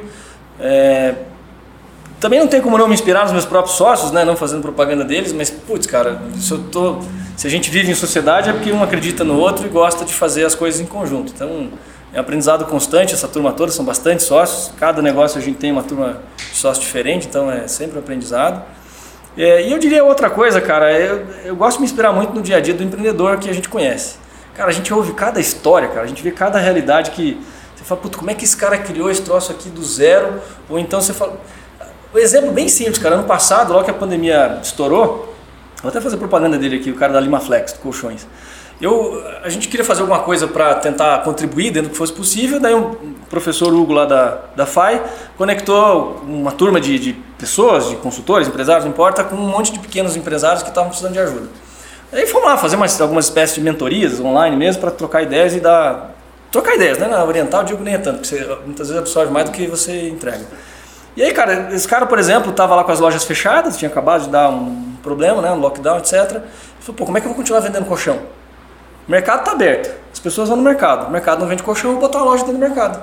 Foi lá, meteu a loja, meteu uma. alugou lá, fez qual é o esquema, não me lembro exatamente. Mas meteu uma lojinha dele lá dentro de uma rede grande local aqui e continua vendendo colchão. Faz sentido. Cara, olha que. Que nem o, o, o Gustavo Caetano da Sambatec, né? Direto ele, ele, ele publica vídeos LinkedIn, Instagram. O que, que você acha dessa inovação? Cara, inovação não é só tecnologia, não é só processo. Criatividade, é, né? É criatividade, exato. Então eu, eu gosto muito dessas inspira- inspirações e muitas vezes, eu aprendi isso com um dos meus sócios também, uma conversa nunca faz mal para ninguém. Às vezes a gente vai conversar com alguém, com um empreendedor, com uma empresa, não importa, que claramente a gente olha e fala assim, cara, isso aqui não vai ter negócio nenhum. Mas vamos lá ouvir. Vamos ver qual é a visão que esse cara tem, que essa mulher tem, que essa empreendedora. Outro dia, por força de uma conexão com uma, uma mulher, eu fui descobrir que existiam startups voltadas exclusivamente para o segmento feminino, especialmente em saúde, e tem uma classe de startups chamada Fentech. Vocês já tinham ouvido falar disso? Caramba! Não. Eu não fazia ideia. E já tem quase unicórnio Fentech. Caramba. A gente Mas é algo específico pro universo feminino. universo feminino e as primeiras soluções existentes até hoje podem ter várias coisas, inclusive moda, eventualmente. Mas tem a base de saúde, principalmente, prevenção, correção, etc. E, e educação, principalmente, para O que, que mulher. startup que é essa, que é quase unicórnio já? É uma americana que me foge o nome agora, que é a Val. A Val é Interação Saúde Mulher. Quem quiser olhar, o site dela é esse. Val Sátiro. Aprendi com ela. Ela tem uma startup voltada para prevenção de endometriose, porque ela teve um caso pessoal, uma história muito, muito pesada até. Ela usa todo o aprendizado dela para ajudar outras mulheres. E através dela, eu, eu me considero atualizado. Estou sempre vendo startup, vendo empresa, etc. Eu fico, Oi, o que, que é fintech? Prazer, Jefferson, fintech. Valeu a reunião, né? Pra cacete. Pagou, pagou. Boa. Cara, se você pudesse voltar no tempo, que habilidade pessoal você te- teria aprendido mais cedo? Ah, puxa vida, cara. Essa é pergunta difícil. É, só perguntas difíceis aqui, cara. Pessoal Pois que é. se bate, deixa Tem aí. tantas, cara, que a gente pode aprender, sei lá, desde mais habilidade para negociar, para se, rela- se relacionar com gente, com os próprios sócios. Cara, talvez, é, é pode ser um contrassenso, porque é, eu, me- eu, eu me considero melhor empreendedor hoje do que se eu fosse lá no começo, porque eu tive uma base executiva de aprender na prática dentro de uma empresa sem, sem ter o risco, sem estar na sociedade, sem precisar de dinheiro para fazer, inclusive, porque como empregado, sem, né, em tese, não precisa aportar capital. Mas eu diria que talvez fosse é, a possibilidade de pensar em negócios diferentes, de olhar para o negócio e entender o que, que tem de bom e de ruim e visualizar um próximo passo daquele ativo. Que isso é o que nos ajuda e nos exige, inclusive, muito hoje no negócio de M&A. Você tem que, como eu falo brincando, é dentro do possível ter, ter visão de CEO. Para olhar para o business, para onde esse troço pode ir, o que ele tem de bom, o que ele tem de ruim. Mas como é que você adquire essa visão sozinho? Não dá, você só passando por experiências, tendo que ajudar, tendo que fazer, obtendo coaching, obtendo mentoria, conversando com gente que já fez. Então, por que eu digo que é contrassenso? Porque eu não teria como obter isso, um pouco dessa visão pelo menos, há 20 anos atrás, 22 anos atrás, quando comecei a trabalhar mais formalmente, é, sem ter passado por Mas essa... você diria que só tem como aprender isso passando pelo que você passou ou tem, teve- tinha forma que você podia Não. acelerar isso, talvez? Ah, deve ter, né, cara? Talvez o fato de ter é, participar de negócios mais cedo como investidor pode ser uma maneira de acelerar o aprendizado. É, ter uma carreira menos executiva e mais consultiva. Mas daí, de novo, como é que você se torna um bom consultor se você não aprendeu como é que faz? né? Hoje em dia a gente vai, às vezes, numa empresa para um mandato de M&A e o cara tem um problema de remuneração de vendas. A gente fala, cara, arruma isso aqui, isso aqui tá, ou tem um problema na relação da cadeia de suprimentos, ou tem um problema no formato é, de produção, sei lá, qualquer que seja o tema. É, a gente não domina tudo, por óbvio, né? Mas é muito mais fácil você olhar para a empresa e dizer, putz, isso aqui é um issue, isso aqui é um potencial valor. Só pelo fato de você ter tido experiências que te, te deram aquele cheiro, né? Então, Boa. experiência não se compra, né? É isso aí. difícil. Cara, é, se houvesse um motivo para as pessoas não gostarem de você, uma característica pessoal, alguma, alguma característica em geral, qual seria? Ixi, tem tantas que... se houvesse, eu perguntei, se, se houvesse, não, quer dizer tem, que, não quer dizer tem que um tem. monte, cara. Alguma razão para as pessoas não gostarem de mim? É, cara, uma delas é que eu sou repetitivo muitas vezes. É, outra delas é que eu sou chato. Às vezes sou chato mesmo, de ficar insistindo, ter ser meio cabeça dura, eventualmente. É, outra pode ser falar demais, falo pelos cotovelos, como bom, bom ou mal italiano, não sei, descendente. É, que mais? Algo que para mim me ajuda, mas tem muita gente que não gosta. É, eu gosto de ir na vírgula, vírgula, vírgula, vírgula. E isso não dá certo com Você é todo mundo. questionador demais. Então, às vezes pode passar do ponto, né? Tem, e, e Mas é tudo tem um lado positivo e negativo, né? Todas as características claro, que você falou. né? Eu consigo capturar, às vezes, a essência do que é aquele troço. Mas essa maneira de atuar não pode ser com todo mundo. E às vezes eu tenho dificuldade também de perceber, putz, não dá pra fazer assim com aquela pessoa. Aham. O cara ou a mulher, não importa, não enxergam dessa maneira. Sei. E cara, última pergunta. É, se houvesse, se você pudesse, na verdade, colocar um outdoor para o mundo inteiro ver, com alguma frase, algum conceito, algum aprendizado que você carrega contigo, que você acha que deveria, todo mundo deveria saber, todo mundo deveria é, ter conhecimento, assim. É, mas não pode ser propaganda, tá? Esse outdoor, tá? Eu já vi que você tava pensando ali, o cara pensou em três marcas aí. E Qual que Não, vou tirar elas aqui. Tem alguma coisa que vem à mente? Ah, tem, cara. É, se for pensar num aprendizado, especialmente numa frase, que obviamente não é minha, mas eu me inspiro muito e gosto muito, uma frase atribuída ao pensador, ao filósofo Aristóteles, que ele diz que nós somos o que, repeti o que repetidamente fazemos. Portanto, a excelência não é um feito, mas um hábito. Esse troço de a gente, ah, vamos fazer isso aqui bem feito e depois o resto faz meia boca. Não, tem que tentar fazer a melhor forma que você puder para tudo, né? E, e aí talvez venha um pouco a outra questão que você me perguntou ali, porque as pessoas podem não gostar de mim. Talvez a intensidade. Eu, eu sou muito intenso às vezes em, em- em tudo. E às vezes até tenho dificuldade de desligar. Esse é um ponto também que a família pesa, eventualmente. É, Mas eu acho que a excelência tem a ver com essa com, Muito bom. com esse pensamento de procurar. Cara, o, o Cortella tem uma frase muito bacana que não vou lembrar os detalhes aqui, mas ele fala muito que ah, por mais que você não tenha as condições, faça o melhor que você pode com aquilo que você tem, até que você tenha condições de fazer melhor ainda. Eu penso muito nisso. Faz cara. sentido, faz sentido. Usa a ferramenta que tem, faz o melhor que você pode e entrega o seu melhor resultado. Cara, é, assim, o- o- esse final de semana em especial eu ouvi muito podcast também, assim, eu, e uma coisa que marcou é muito com isso que você falou, assim, né? Uma das. é, vamos lá, o que mais marcou, que muitas vezes você quer ensinar pra pessoa para que ela não precise passar por aquilo, né? Fala, cara, não, não faça isso. Só que o resultado que você tem e a sensação que você tem daquilo é porque você passou por aquilo. E se você é, elimina isso daquela pessoa, ela não vai saber por que você pensa dessa forma. Então muitas vezes a pessoa tem, Tem que deixar passar. Tem que passar. A É. pessoa tem que queimar um pouquinho a mão ali. Senão ela não vai entender que realmente aquela água tá fervendo. Cara, e nos negócios isso é muito nítido, assim. é- é, ah, não, na empresa que eu tava falaram pra fazer assim, mas por quê?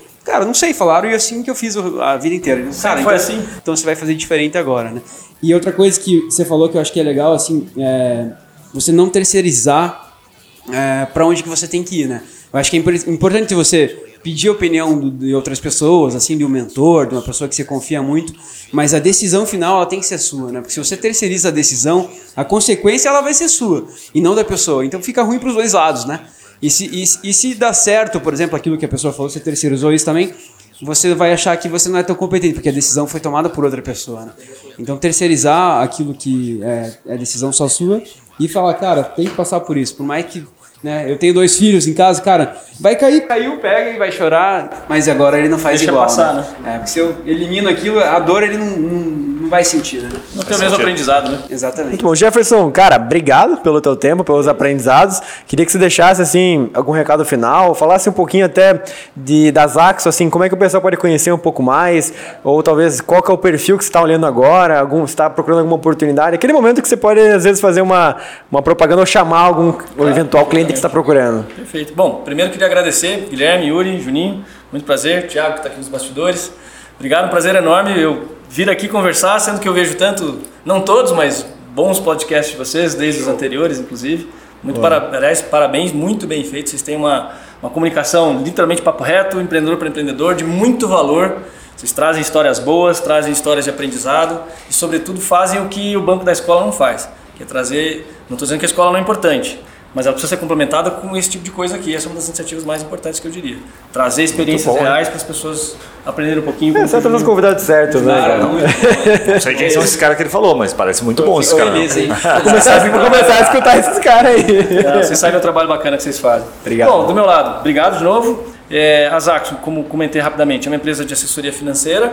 Nós somos uma boutique de M&A voltadas, voltados exclusivamente para o middle, né? ou seja, médio mercado. Isso significa empresas normalmente de 30, 40 milhões de receita ano, até uns 300, 400 milhões. Esse miolão.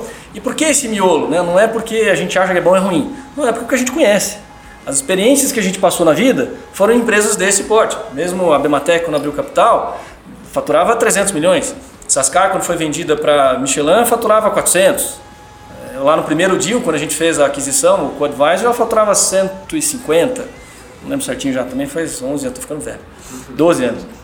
É, e, e essa realidade desse miolão, a gente já passou bastante vezes, seja como executivo, seja como advisor. Então é, é bem mais fácil, eu diria, para a gente conseguir atuar nesse segmento do que nas muito pequenas ou nas muito grandes. Embora, claro, cada caso a gente vai avaliar.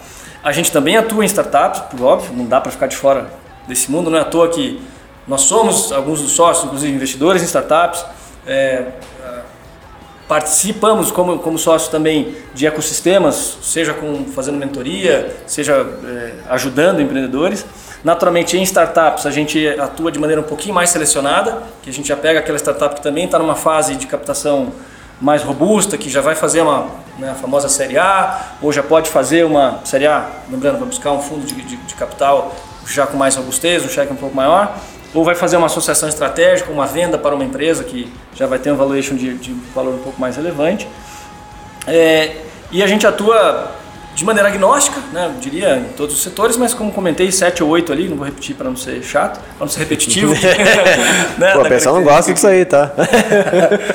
é, que a gente atua de maneira mais é, proativa, a gente prospecta, monitora, constrói material, faz live, to- to- to- todos convidados, inclusive, fizemos no mês passado na área de meios de pagamento, tava o Ariel do Ibanks, o, Pô, top, hein? o Vils, Eduardo Vils da Justa, todo mês vai ter. Próximo é de agro, inclusive, vai ser no final do mês que vem. É, e quem quiser conhecer um pouquinho o nosso trabalho e, e procurar a gente, pode procurar a gente pelo site zaxo.com.br, lembrando que Zaxo é Z-A-X-O, zaxo.com.br, ou a mim ou qualquer dos meus sócios pelo LinkedIn, pelo Instagram, acho que deu. Muito bom. social, assim. Muito bom. É isso. É, Gui, recados paroquiais aí, alguma Cara, coisa? cara, tem que escolher, né? Um amigo que tá pensando em vender ou aquele cara, né? Compartilhar esse episódio, porque tá muito rico. Ou Aquele cara que quer sempre comprar em negócio, abrir negócio novo. Aquele cara que gosta sempre de entrar em um monte de negócio. Eu não conheço muitos caras assim, mas Ah, enfim. mas os Tem, tem, que escolher, tem que escolher. os poucos e bons, Os né? pega os e aí, velho. Já temos até uma thumb. Ô, Índio índiozão, velho, velho. índio velho. Índio velho, índio velho, virou seu apelido, velho. Pegou, hein? Essa aí pegou. Vídeo é ótimo. Muito bom. Galera, acho que é isso. Então, valeu, de obrigado. Até a próxima. Falou! Abraço, Valeu, valeu. obrigado. Até mais.